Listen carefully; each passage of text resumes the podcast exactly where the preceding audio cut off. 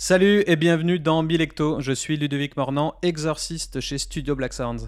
Salut, bienvenue. Moi, je suis Dorothée Van Act. Je suis formatrice et consultante en zytologie. Et aujourd'hui, dans ce premier épisode de Milecto, on va parler d'un sujet RH. C'est ça, Dorothée? C'est ça, c'est l'idée. On va commencer par parler de l'humain avant de parler d'autres sujets, parce qu'on en a déjà plein. Euh, on va parler des entretiens professionnels. Parfait. Mais avant ça, on va commencer par euh, l'actu de la semaine. On peut dire ça comme ça. Donc, ça va être la, première, euh, euh, la première partie de ce podcast. l'actu de la semaine qui est plutôt axée sur, sur le Ninkasi, donc la brasserie et distillerie sur Tarare, pas loin de, de Lyon, qui veut construire sa nouvelle éco-brasserie à Tarare. Euh, alors du coup, ils ont lancé une démarche de, crowdfunding sur Mimosa euh, et, voilà, ils veulent euh, construire vraiment quelque chose de, durable avec un côté RSE très prononcé. ils veulent lever 42 000 euros et c'est sur cinq paliers différents. un collecteur de levure, un système de distillation à basse température, un chai supplémentaire pour leur côté spiritueux, un achat et mise en place d'une encaneuse et un système de récupération de la chaleur du brassage. Donc, euh, donc voilà, c'était euh, l'actu euh, de la semaine. Et maintenant, place au thème principal. Allez, on attaque. Donc l'entretien professionnel. Alors pourquoi j'ai décidé sur ce premier épisode, enfin on a décidé d'ailleurs, ensemble sur ce premier épisode de parler de ce sujet-là, c'est que en fait j'ai un, je sors d'une mission en tout cas sur ce sujet-là et je me suis rendu compte que euh, dans les brasseries qui commencent à se développer. Alors là, on parlait de Ninkasi avec sa nouvelle euh, éco-brasserie, mais on voit que beaucoup, beaucoup de brasseries aujourd'hui, justement, bah, se développent en construisant des bâtiments, bien évidemment, mais euh, bah, ça nécessite aussi l'augmentation, on va dire, des volumes de production, bah, d'avoir de plus en plus d'employés. Et ce qui est intéressant justement avec l'entretien professionnel, qui euh, en fait accessoirement est obligatoire. Alors pour les entreprises de moins de 50 salariés, les conséquences ne sont pas, euh, en tout cas, il n'y a pas d'amende prévue. Cependant, si un jour vous avez un problème avec l'un de vos salariés, il peut demander des dommages et intérêts si euh, il n'a pas eu l'opportunité, en tout cas, de faire ses entretiens professionnels. Alors, mhm. euh, l'entretien professionnel, il est super intéressant, je trouve. En tout cas, moi, la façon dont je l'ai abordé. Alors, j'ai eu la chance d'être accompagné par un consultant RH justement là-dessus, qui m'a bien expliqué. Euh, l'entretien pro, il permet aussi de structurer l'entreprise. C'est-à-dire que l'entretien pro, c'est pas juste un entretien du style ouais salut comment ça va, euh, sinon ça se passe comment dans la brasserie, euh, t'es content, ton travail, blablabla. Non. Alors ça permet de formaliser un échange en tête à tête euh, pour pouvoir exprimer bah, ses envies, ses besoins ou ses remarques. Donc ça c'est important aussi dans l'entreprise. mais ça permet aussi de, de, de, détailler en fait finalement le, le travail fait. C'est-à-dire qu'en fait, euh, comment on démarre un processus d'entretien euh, professionnel C'est qu'on va d'abord faire une fiche de poste. Alors ça paraît évident comme ça, une fiche de poste. On peut aller la chercher sur Internet si on veut, sauf qu'en fait on se rend compte que dans les TPE et les PME finalement, euh, on a parfois des métiers qui sont extrêmement transverses. C'est-à-dire qu'un brasseur, il va brasser, mais il va aussi conditionner par exemple. Aujourd'hui, tu vas trouver une fiche de poste, euh, brasseur, euh, euh, ben il va falloir rajouter justement la partie condition. C'est tous ces trucs comme ça. Et en fait, chaque entreprise finalement a ses spécificités. Donc l'idée de l'entretien professionnel, en fait, finalement, c'est de d'abord décrire ce que fait la personne. Donc faire une fiche de poste dédiée. Donc un brasseur, ben, on va dire, voilà, il fait le brassage, donc euh, il est sur la machine, mais il fait aussi les prises de densité. Euh, il fait aussi euh, le nettoyage de toutes les cuveries, par exemple. Il fait aussi le conditionnement, l'encanage, les réglages de la machine. Il peut même parfois faire aussi de la maintenance. Tout ça, c'est important. Donc, ce qu'on va faire, c'est qu'on va détailler avec la personne, tu vois, tout simplement, chaque tâche. Donc au quotidien. Donc ça, on le fait avant ou après? Là, c'est une fiche de poste pour quelqu'un qui veut être employé dans la brasserie Alors, Aujourd'hui, on va le faire pendant que la personne elle est dans la boîte. C'est-à-dire que si ça n'a jamais été fait, si tu veux, on va le faire avec la personne qui est employée à ce moment-là. Comme ça, en plus, on est d'accord sur les termes de la fiche de poste. Ce qui est bien mmh. avec cette fiche de poste, c'est qu'on va pouvoir l'utiliser après. Par exemple, quand on va vouloir faire une, une offre d'emploi. Parce que justement, on va pouvoir détailler les tâches. Tu vois Donc cette fiche de poste, en plus de servir justement à préciser les tâches, ben, elle permet aussi d'être utilisée en amont, et puis du coup, on verra pourquoi, mais euh, en aval aussi. Donc, voilà, l'idée de ce processus, c'est donc d'écrire avec l'employé ses tâches. Euh, partant de là, on va faire ce qu'on appelle aussi une euh, liste de compétences. Hein, que ben on va alors c'est un peu de l'évaluation, c'est là où ça peut être un petit peu plus touchy, mais en même temps quand c'est fait avec tout en toute transparence, c'est de dire ben voilà, moi aujourd'hui tu fais ça, moi j'aimerais que tu fasses ça. Bon, est-ce que tu es d'accord, pas d'accord hein, C'est toujours dans l'optique où on va discuter, on va échanger, et c'est ça qui est important aussi, c'est qu'on va finalement développer aussi la com interne là-dedans. Donc, là, c'est la direction face aux brasseurs ou face. Euh, ouais, c'est même. Euh, j'irais même plus loin, en fait, finalement, c'est la vision d'entreprise. Hmm, tu vois, c'est-à-dire qu'aujourd'hui, on Mais dit. c'est bah, one-to-one. Et c'est one-to-one. Oui, c'est one-to-one. Alors, ça peut être fait en équipe, hein, évidemment, en amont sur les fiches de poste, mais c'est one-to-one. C'est vraiment le moment où, en fait, on va euh, un peu donner son ressenti cet entretien. Donc on aura décrit ses tâches, on aura évalué un petit peu son niveau de compétence sur les différentes tâches. Par exemple, bah, parfois on peut se rendre compte, euh, moi j'ai eu le cas de figure, on est, euh, c'est un livreur qui fait un petit peu de commercial, mais pas plus, parce que c'est pas non plus son, cœur de métier, et qui nous dit, euh, bah ouais, mais en fait, moi, j'ai l'impression de rien y connaître en bière. Alors, il connaît les produits, donc il les connaît parce qu'il les côtoie tous les jours et puis parce qu'il il en parle tous les jours. Mais par contre, quand il s'agit de, de, parler de style de bière, rentrer dans le détail, quand un client lui demande, ben voilà, euh, là j'ai euh, une session IPA, euh, c'est quoi sa particularité? Ça c'est tout bête, hein.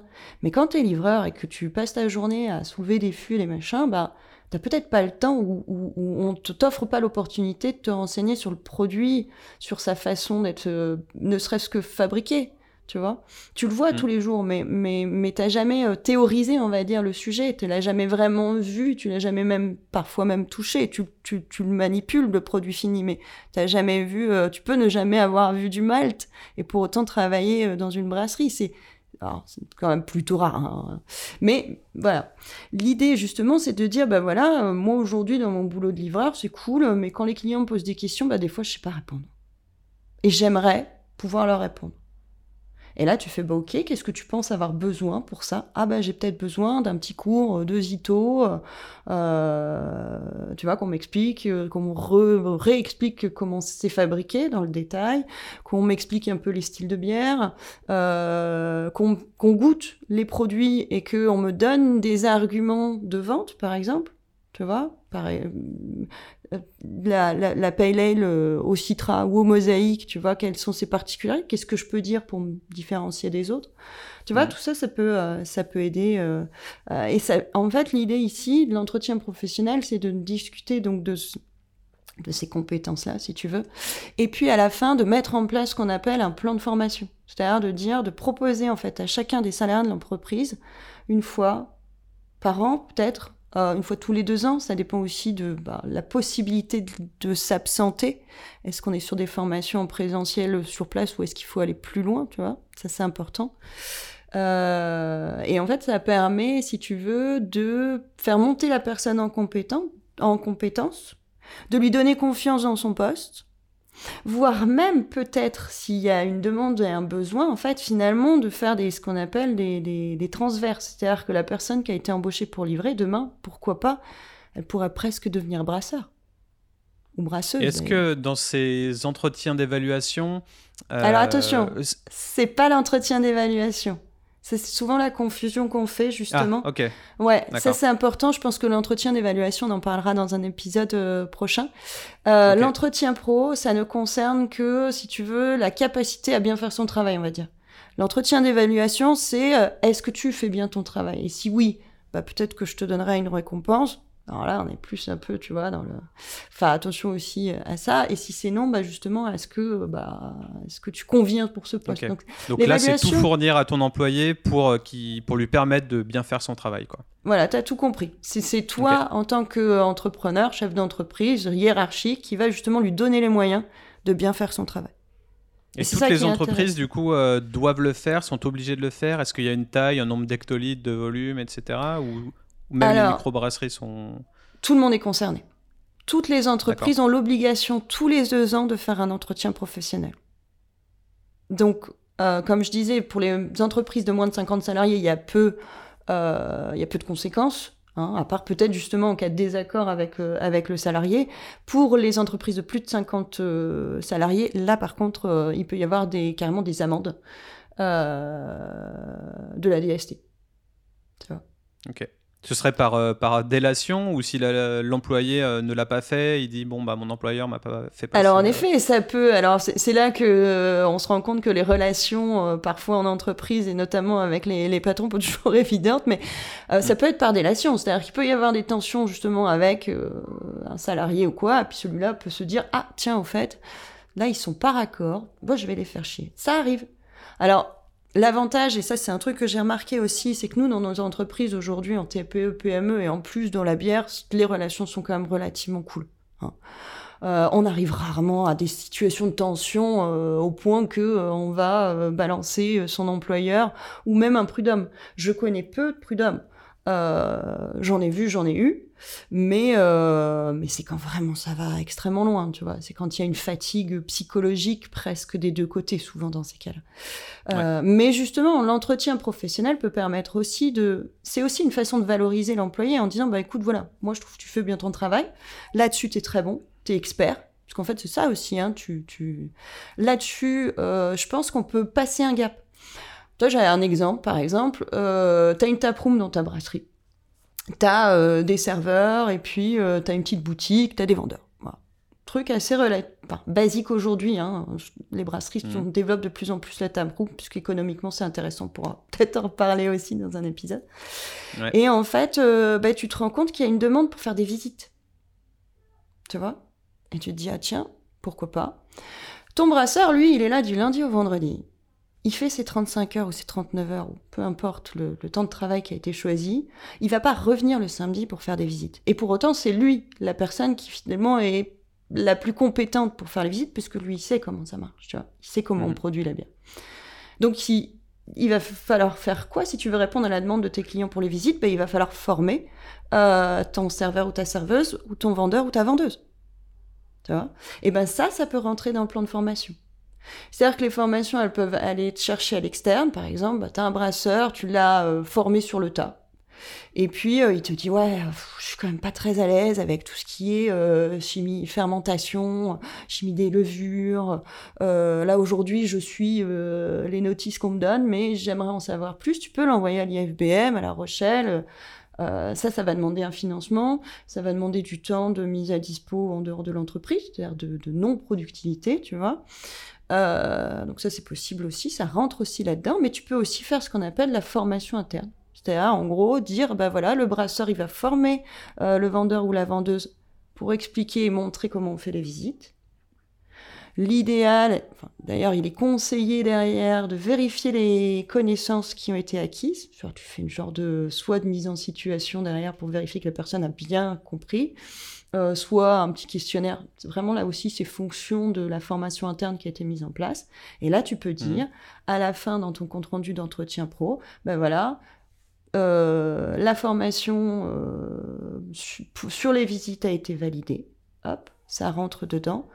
c'est quoi l'étape suivante? Tu vois? Et là, Est-ce qu'au niveau de l'État, tu as, as des aides? Pour les employeurs pour faire ce genre de formation euh, Peut-être pas si c'est interne parce que c'est du transfert de connaissances entre employés, mais euh, est-ce qu'autrement il peut y avoir, euh, si, si je sais pas, un, commercial, parce que tout le monde est couteau suisse dans une brasserie au final. Donc si un commercial veut se mettre à faire de la com, par exemple, est-ce qu'il peut demander à son employeur une formation sur Photoshop, Mailchimp ou ce genre de choses? Ah, complètement. Euh, complètement. Si, euh, si pour l'employeur, le, l'employeur c'est euh, quelque chose qu'il envisage pour son entreprise, parce que c'est ça aussi, hein, l'idée c'est de faire évoluer et, le, et la compétence individuelle et la compétence d'équipe et de l'entreprise, si tu veux. Donc si mm. demain, l'employeur a besoin que son commercial fasse de la com, mais euh, tout à fait, il peut lui payer, comme tu l'as dit, euh, une formation euh, Adobe, Photoshop, des choses comme ça. Et ce qu'il faut savoir justement, c'est que bah, les entreprises cotisent tous les ans en fait à des à des à des comment ça s'appelle j'ai oublié le mot à des organismes de formation en fait il y a une obligation de cotisation mm. là-dessus et c'est ce qu'on appelle en fait les OPCO donc on paye aux OPCO tous les ans quand on, est quand on est une entreprise avec des salariés, on paye ce qu'on appelle un droit à la formation. Et grâce à ces OPCO, justement, bah, ces financements, on peut, euh, on peut en profiter. Alors, tu posais la question de savoir si on peut financer les formations internes. C'est possible.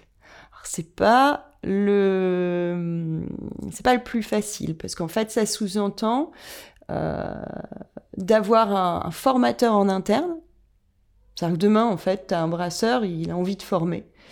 Euh, il, se, il se déclare formateur. Et après, tu peux trouver des financements, alors qui seront moindres hein, que si tu veux financer euh, une formation euh, complète en extérieur, évidemment, mais ça peut être intéressant. Par contre, ça demande des exigences, il y a des rapports à faire. Il faut une entreprise où les formations soient quand même régulières pour prouver que bah, le, le, le, salarié formateur, il est occupé par ce, par ce poste-là. Euh, donc mm. ça, c'est un, cas, c'est un cas un peu particulier, mais c'est possible. Et ensuite, tu as les OPCO. Donc les OPCO ben, vont financer tout ou partie du montant de la formation, vont financer aussi euh, les frais liés au salaire. Ils peuvent prendre en charge euh, pour l'employeur justement une partie du salaire par rapport au nombre d'heures qui ont été définies sur la formation. elles peuvent aussi prendre en charge les déplacements voire même les frais de repas. Hein. Alors la plupart du temps, hein, c'est difficile de faire financer l'entièreté d'une formation et de ses charges, mais c'est toujours super intéressant quand même, puisque euh, bah, ça coûtera toujours moins cher à l'entreprise et ça permettra euh, de, euh, bah, de faire monter en compétence son salarié et, et ça bénéficie de toute façon à l'entreprise derrière.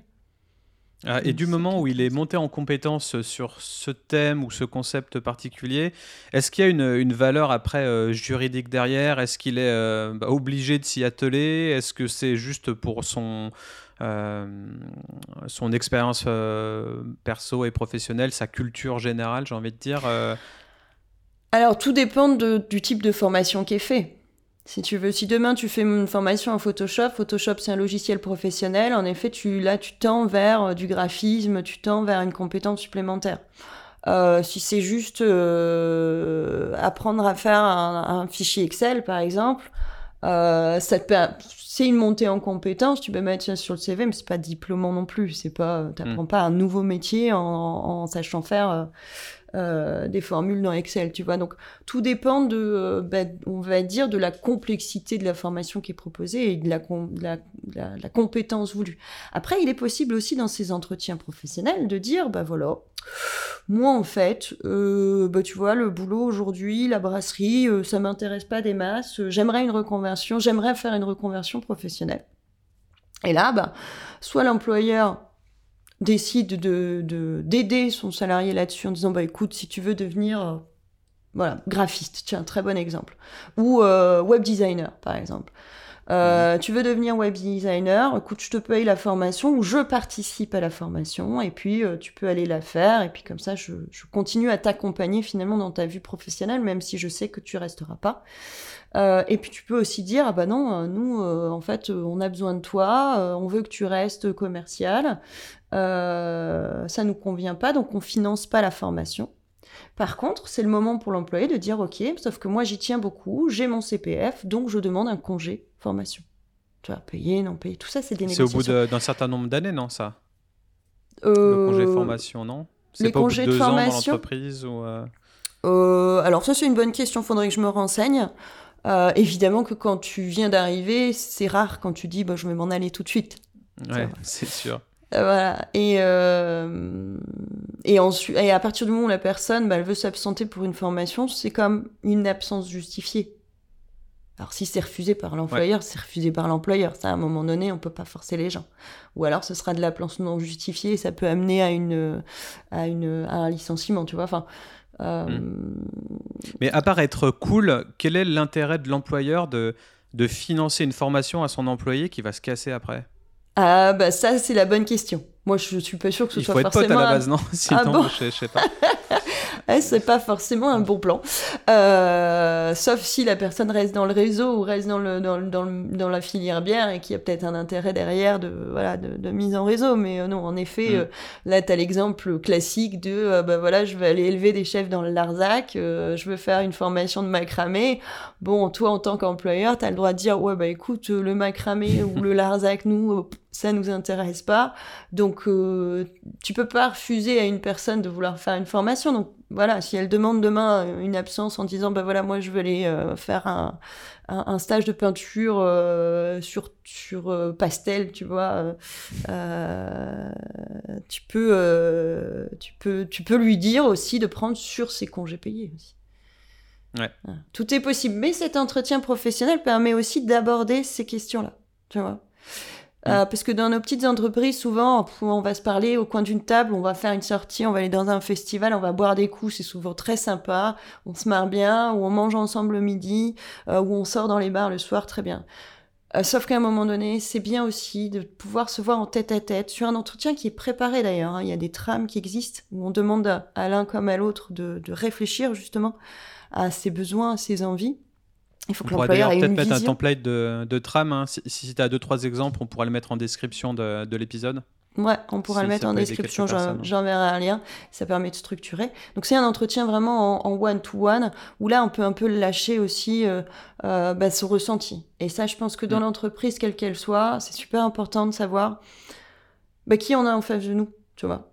Je pense que euh, l'humain, en fait, et surtout dans, nos, dans, nos, dans les valeurs que je constate sur les, sur les brasseries, c'est que l'humain, finalement, il est au cœur.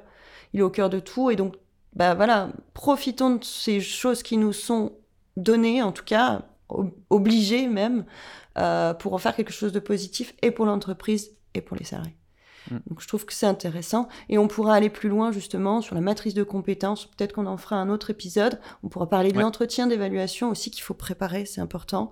Voilà, il y a pas, mal de sujets RH qui sont super intéressants et ça permet toujours de structurer euh, finalement le l'entreprise. Et je pense que c'est bénéfique pour tout le monde. Donc c'est un sujet sur lequel il est intéressant de se pencher. Ouais, carrément. Eh ben, merci pour ce, petit focus. Et, et, on est typiquement dans un des piliers de la RSE aussi. Et, ce mot, responsabilité sociétale des entreprises, on l'entend à tout bout de champ. Et, et, voilà, c'est pas que de l'écologie, quoi. Il y a, y a de l'humain derrière qui est, qui est un des gros piliers. Et puis au final, c'est oui, c'est vers quoi on veut tendre, quelle est la vision de l'entreprise, euh, quelle est notre mission. Euh, enfin voilà, comment on se rapproche les uns des autres. Euh, voilà, on crée du lien social et puis on est en, en, brasserie aussi. Hein. Au final, c'est ça va avec. et, et, j'aime bien dire aussi que le salarié, finalement, c'est ton premier ambassadeur. Mm. Donc pour qu'il euh, parle bien des produits, euh, bah, il faut qu'il se sente bien dans l'entreprise et, et, on a tous envie de se sentir bien dans notre travail. Tu vois, je pense que c'est euh, aujourd'hui c'est un, besoin intrinsèque. Tu parlais d'écologie, ça fait partie aussi de ces valeurs qui sont des valeurs de, de, de, partage et d'échange et de réflexion justement sur bah, comment on peut faire mieux. Et, je pense justement que, euh, alors c'est rigolo, c'est qu'on est dans une, alors là on va sortir, on est dans une société un peu antinomique où on va demander aux gens de travailler jour et nuit, d'être connectés sur les réseaux jour et nuit, et à l'inverse, on aimerait plus de, de qualité au travail. Je pense qu'il y a un équilibre à trouver justement entre l'efficience, la, la, productivité, et puis justement le, le bien-être euh, au quotidien, parce que le travail c'est quand même beaucoup de temps passé finalement quand on regarde bien. Ouais, c'est sûr. Et on se rend compte aussi que les métiers sont de plus en plus euh, euh, liés. Il y a moins en moins de limites ou de barrières entre chaque métier. Enfin, avant, un commercial, il, vendait des produits, mais il n'était pas spécialement, euh, il pouvait pas spécialement conseiller des clients. Après, on a parlé de technico-commercial. Je sais même pas. Je crois que ce terme n'existe plus. Et maintenant, les commerciaux, c'est des gens qui bah, qui s'y connaissent vraiment. C'est limite des consultants maintenant, les, les, vendeurs. Donc au final, j'ai l'impression que, que plein de métiers se, chevauchent et que du coup, bah, ouais, quand on a une brasserie, euh, tout le monde est, couteau suisse. Quoi. Donc c'est aussi euh, délicat de savoir euh, où est-ce qu'on se situe, quelle est notre limite, soit de temps, soit de, de capacité. mais donc du coup, bah, c'est intéressant d'en parler avec, avec son, son employeur ou avec la direction. Mmh, c'est l'apanage des petites brasseries, euh, enfin des petites entreprises même d'une manière générale. C'est que plus tu as quelqu'un qui sait faire un maximum de choses, euh, mieux c'est. Parce que, euh, et là on, on, enchaîne sur la matrice de compétences, c'est-à-dire que demain, s'il y a trois personnes qui savent faire la même chose, peut-être à des degrés d'expertise différentes, mais tu sais que s'il y en a un qui est absent, eh ben, euh, l'autre va savoir le faire.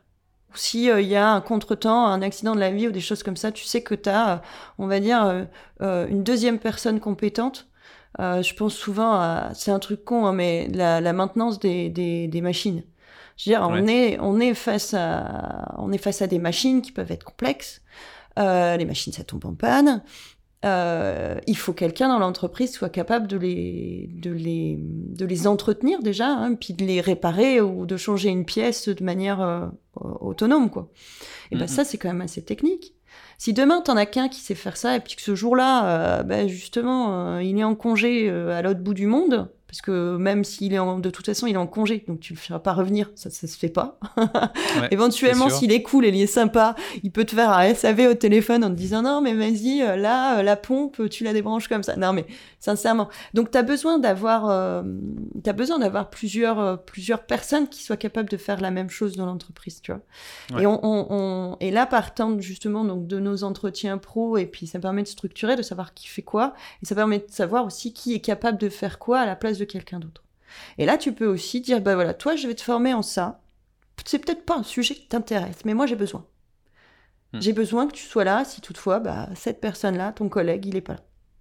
Ah bah, parce que si ça te foire un brassin et que du coup, euh, tu jettes à l'eau des, des milliers d'euros euh, et de la matière première et compagnie, ah ouais, non, c'est pas rentable du tout. et C'est compliqué.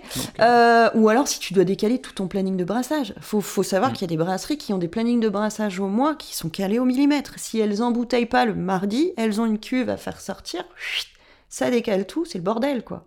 Alors, euh, bah voilà, dès que tu as un souci, euh, je pense au conditionnement, puisque je pense que c'est une partie assez névralgique justement de, de, de la maintenance et, et, et, assez technique on n'en parle pas assez d'ailleurs, mais euh, enfin, t'imagines, toi, ça peut avoir des conséquences euh, quand tu as un planning où tu bosses, tu brasses euh, toutes les semaines, tu conditionnes toutes les semaines, tu es en pleine saison, paf, ta mm. machine elle tombe en panne, merde, ah, c'est con, hein, le fournisseur il est en Italie. il va mettre une journée pour arriver. Peut-être qu'il va mettre trois jours pour réparer. Enfin, tu vois le délire, quoi. Donc tout ça, faut l'anticiper et donc il faut des compétences. Il y a du risque derrière. Il y a du risque potentiel tu on enchaînera peut-être sur la matrice de, compétences dans un prochain épisode. Euh, tu avais autre chose à rajouter pour le thème euh, du jour ou, euh, Non, je pense passe que à la suite? si ça te paraît clair, que tu n'as pas de questions, je pense qu'on a fait à peu près le tour. Ça me paraît clair. super. Ça marche. Et eh ben on passe à la rubrique coup de cœur. Quel est ton coup de cœur de la semaine? Alors, moi, mon coup de cœur de la semaine, c'est la brasserie Tête Haute que j'ai eu l'occasion de, de, visiter et même avec qui on a pu brasser une bière euh, juste après le festival Nantes sous pression qui a eu lieu la mi-septembre. Et euh, en fait, c'est la première fois, alors j'en avais jamais entendu parler. Euh, c'est une brasserie qui a pas mal d'ambition. Moi, surtout, ce qui m'a marqué, c'est que c'est une entreprise d'insertion. C'est-à-dire qu'aujourd'hui, en fait, Tête Haute a 10 salariés euh, qui sont des salariés en insertion ou en réinsertion par l'emploi. Donc, c'est des gens qui n'ont pas de diplôme, euh, c'est des gens qui ont 50 ans et plus, c'est des mmh. gens qui ont des handicaps, tu vois. Et ils ont 10 personnes aujourd'hui. Et en fait, l'idée justement de cette entreprise, à travers la bière, c'est-à-dire que finalement, la bière est un moyen, et eh ben ils vont, ils vont réinsérer des gens. Donc c'est un programme sur deux ans. Ils ont des obligations de résultats. Et alors, en plus de leur donner un travail, ils doivent faire en sorte que ces personnes puissent venir au travail et puissent se loger décemment. Donc tu vois, c'est pas juste tiens, je te file un boulot, tu te démerdes, tu viens. C'est vraiment génial ça. Il y a une approche vraiment euh, euh, psychosociale, on va dire, autour c'est un gros boulot, hein. faut, faut vraiment mm. être convaincu. Je sais que bah, Fabien, un des, euh, un des créateurs de l'entreprise, est un ancien éducateur spécialisé, hein, donc on a, tu vois, on n'invente rien à un moment donné. Mais je trouve que utiliser la bière comme moyen social et de réinsertion pour des gens qui sont souvent tu vois, non pas montrer du doigt, mais euh, c'est vrai que dans une brasserie, embaucher quelqu'un de plus de 50 ans, quand tu as euh, des charges lourdes à porter, bah, euh, dans un cadre normal, on va dire que tu vas hésiter. Bah, là, eux, non. Au contraire même. Tu vois? Alors, ils vont adapter le poste de travail, mais, mais par contre, ils vont ils vont pas hésiter parce que ça fait partie de, de leur obligation. Et puis, et, puis, et puis, en fait, tu te rends compte que c'est des gens qui sont juste tellement contents de retourner au boulot, qu'on leur propose une opportunité comme ça, qu'en fait, euh, l'ambiance est souvent assez marrante d'ailleurs, je trouve, et assez détendue au final. Et enfin voilà, c'était mon petit coup de cœur. Et c'est de la réinsertion, c'est plutôt côté social ou il y a un, handicap derrière les personnes qui sont réinsérées? Alors c'est social. Le handicap, il peut être, alors il peut y avoir un handicap physique, un handicap psychologique. C'est vraiment de la réinsertion par le travail, donc ça concerne toutes les personnes euh, qui ont des difficultés en fait à retrouver un travail. Donc toutes ces catégories, et ça va, en fait, ça peut être très très large au final, mais toutes ces catégories de personnes qui peuvent pas euh, trouver un travail normal euh, facilement, tu vois. Parfait. Il y a un bon côté altruiste, j'aime bien ce, ce genre de, Moi, j'avais, choses. j'avais trouvé ça assez extraordinaire. Alors, ce qui est, euh, quand je disais que c'était une brasserie ambitieuse, en fait, en discutant, euh, je sais plus à combien ils sont d'hecto, mais ils sont à peut-être 2000, peut-être dans ces eaux-là, faudrait que je vérifie. Et en fait, le truc, c'est qu'ils ont l'obligation de grossir. Alors c'est, c'est marrant de dire ça, hein, mais euh, parce qu'en fait, pour pouvoir continuer à, à, à faire leur euh, euh, leur, leur, devoir social, en tout cas, qu'ils ont choisi en tant qu'entreprise d'insertion, et eh ben, ils sont obligés de faire plus de volume. Donc ça, c'est mm. leur problématique du moment. C'est bien là qu'on voit aussi que la bière est un moyen. C'est-à-dire que euh, à un moment donné, euh, voilà, leur, ils se concentrent sur la réinsertion et ils utilisent la bière pour pouvoir le faire dans de bonnes conditions. Tu vois, je trouve ça vraiment sympa. Et pour, pour les bières ils ont été bâtis par là? Enfin, c'était leur leur mission de base de bâtir une brasserie pour faire ce, type d'action C'est ça. donc c'est vraiment leur, euh, leur objectif, leur. leur euh, c'est leur, raison d'être. En fait. d'être. Ouais, c'est leur raison d'être c'est ça qui est sympa parce qu'on on envisagerait, on envisagerait plus souvent l'inverse. En disant, bah, tiens, je fais de la bière. On le voit sur les entreprises à mission, on, en a déjà parlé entre nous, on en fera peut-être justement un épisode. C'est que euh, bah, souvent tu te dis, bah, tiens, est-ce que je ferais pas j'ai une brasserie aujourd'hui, j'ai envie de développer la valeur euh, humaine, sociétale. Est-ce que j'en ferais pas un truc en plus dans ce sens-là, entreprise à mission, RSE, tout ça, des choses comme ça. Mm. Euh, et puis là, c'est pour ça que c'est un peu mon coup de cœur. C'est la première fois que je vois ça, c'est l'inverse. On va faire une entreprise d'insertion. Alors attends, qu'est-ce qu'on va faire comme activité pour pouvoir faire cette entreprise d'insertion? Et là, ils ont choisi la bière. Moi, je trouve ça assez génial quand même. Ouais, c'est que tu arrives à fusionner euh, ta passion pour quelque chose à, quelque chose de vraiment utile et tu te dis à la base euh, euh, qui j'ai envie d'aider en fait. Et, euh, c'est quelque chose aussi que, je dis tout le temps dans, mes workshops ou dans mes podcasts, c'est d'abord commencer par, par une raison d'être et, et par ce qui t'anime dans la vie pour te lever tous les matins pour un truc qui est vraiment cool et ensuite tu l'associes à, à ce que tu sais le, mieux faire ou, une des choses que tu sais faire. Et c'est le principe de l'ikigai. Si jamais vous, voulez taper deux, trois choses sur Internet à, ce niveau-là, il y, a pas mal de choses, de livres et tout. Ouais, ouais, tête haute, moi je vous invite à aller voir leur site. Ils ont une petite. Euh, puis ils font des petits podcasts aussi. Donc euh, ils ont une, euh, un, petit, un, petit, un petit audio d'entrée sur leur site qui, je trouve, résume assez bien leur philosophie. Et je vous invite à l'écouter. C'est pas très long et on entend un peu tout le monde s'exprimer. Et je trouve ça assez, euh, assez sympa. Parfait. Bah, peut-être, euh, ouais, ça me donne envie d'aller les interviewer. Du coup, euh, peut-être qu'on les entendra dans, dans un autre podcast. et puis, ouais, n'hésite pas parce que je pense qu'ils ont besoin de, de visibilité et, mm. et, et, je pense qu'ils le méritent. Donc, ouais, ouais, si, si tu veux leur filer un petit coup de pouce là-dessus, je pense qu'ils seraient ravis. Et de mon côté, bah alors, est-ce que c'est extraordinaire ou pas? Je sais pas. Euh, on a prévu de faire euh, toutes les semaines du coup euh, un coup de cœur chacun. moi, typé plus packaging, design ou, visuel, et puis Dorothée un peu plus son, son domaine, de, domaine de cytologie, dégustation ou même autre, hein, brassicole euh, voilà, et puis du coup, moi, qu'est-ce que j'ai pu voir? Alors, c'est pas forcément une actu euh, fraîche, je crois que ça date d'avril, euh, l'actu. mais au final, c'est Heineken qui s'est associé. Alors, Heineken, excusez-nous hein, pour pour tous ceux qui, qui, en disent du mal ou qui, euh, ou qui sont pro euh, brasserie craft. Hein. Euh, je parle quand même d'Heineken, je, me, je me mets un, pistolet sur, sur la tempe. Mais du coup, Heineken ont sorti avec Shoe Surgeon, qui est un artiste. des sneakers, donc du coup des, des, chaussures Heineken qui s'appellent des Heinekicks. Mmh. et c'était aussi pour promouvoir leur nouvelle bière Silver, euh, alors euh, qui est euh, d'après le slogan unexpectedly smooth. Alors j'ai jamais goûté d'Heineken Silver, je sais pas, peut-être que tu pourrais m'en dire deux mots si jamais tu l'as fait. Mais c'est pas trop ce qu'on aime généralement. Ouais, ça fait longtemps que j'ai pas bu d'Heineken. Alors j'avoue, hein, de temps en temps, je remets le nez, le dent et la bouche pour, pour, pour bien me dire que comment les gens peuvent acheter ça. J'avoue, hein, je suis un peu. et à chaque fois, je me dis, mais comment les gens peuvent acheter ça? Ou alors, il faut vraiment qu'elle soit glacée, quoi. Alors là, Ou alors, il faut que ce soit en chaussures. Ou alors, il faut que ce soit en chaussures, c'est ça. Donc là, euh, au final, pour ceux qui nous écoutent et qui n'ont pas forcément le, visuel euh, euh, en tête, au final, juste imaginez des, des Nike Air aux couleurs d'Heineken, donc verte et rouge. avec au niveau de la languette, on peut éventuellement passer un décapsuleur dedans. Ah. Et au niveau, donc c'est des chaussures qui ont, qui ont des bulles d'air, hein, comme les Nike Air. Et au niveau des bulles, c'est marqué Contains Heineken Silver.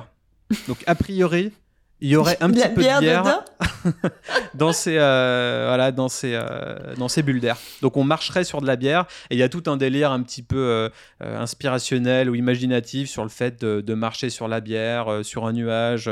on est un peu dans ouais, on est total dans le délire, euh, je sais pas, loufoque. Et... Mais ils font énormément de, projets comme ça, Heineken. Donc c'est sûr qu'en termes de produits ou, euh, d'industrialisation, euh, on peut en redire plein de choses. mais pour tout ce qui est, je sais pas, innovation, même sur les NFT, les métabrasseries, etc., il y, a du fun. Et je pense que, alors peut-être pas niveau brasserie et encore quoique, mais au niveau aussi marketing, les gens doivent se faire plaisir quand même, mine de rien, parce qu'ils ont du budget et ils peuvent euh, inspirer d'autres marques euh, pour, euh, pour faire des, des, projets un peu loufoques. Donc là, ils se sont associés pour faire des Heinekicks. Et, et, voilà, je vous invite, on mettra le lien en description, je vous invite à voir à, quoi ça peut ressembler. Et si jamais, dites-nous en commentaire si vous souhaiteriez les acheter, les porter ou non, parce qu'il y a peut-être des fans de, de, sneakers dans, qui écoutent ce podcast. Donc, mmh. Ouais, c'est vrai que pour les collectionneurs, parce que moi, je, je, je, Il n'y en a que 32 de paires. Ah, il y en a que 32. Pour les collectionneurs, euh, c'est pas mal. Hein. Et comme tu le dis, hein, moi je pense qu'ils doivent bien s'éclater quand même au service marketing en se disant tiens, qu'est-ce qu'on ferait d'un petit peu différent? Et en plus, ça marche parce que bon, il y en a que 32, donc c'est pas pour le grand public. Mais par contre, mm. euh, on en a. Moi, j'en avais entendu parler, tu vois. Alors, j'en avais entendu parler un peu en mal. Mais ça, je pense que c'est mon réseau qui, euh, comme tu l'as dit, dès qu'on parle à Heineken ou dès qu'on parle marque Indus, c'est euh, ah, c'est de la merde. Euh, N'empêche que euh, moi, je dis souvent, à partir du moment qu'on en parle en, bien ou en mal, c'est on en parle. Et en fait, je pense qu'ils ont réussi leur coup. Et je ah pense qu'ils n'auront pas de souci à les vendre. Les, comme tu l'as dit, les collectionneurs de de, de, basket, ils vont être au taquet. Euh, si en plus c'est des buveurs de bière, alors là c'est euh, total bénéf. Euh, voilà. Par contre, euh, voilà, faut, faut pas avoir envie de les percer pour boire la bière qu'il y a dedans. c'est clair, surtout après avoir fait un running ou je sais pas. Mm. Mais bon, ça doit être smooth, peut-être que c'est, tu vois, le côté pétillant doit être. bon, c'est rigolo quoi. C'est rigolo. Carrément. Ok, bah c'est tout pour aujourd'hui. Je suis Ludovic Mordant. Je suis Dorothée Von Et on espère vous voir la semaine prochaine dans Milecto. Ciao, à ciao. bientôt.